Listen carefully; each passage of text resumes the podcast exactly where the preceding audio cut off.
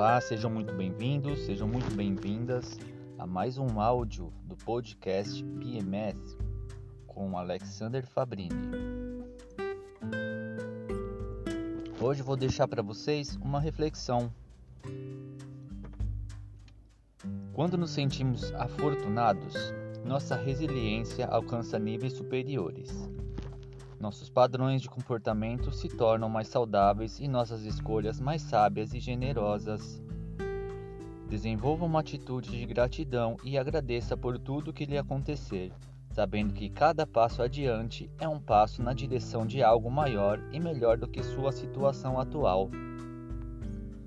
Seja grato pelas pequenas coisas. Não comprometa o que você tem hoje por desejar o que não tem.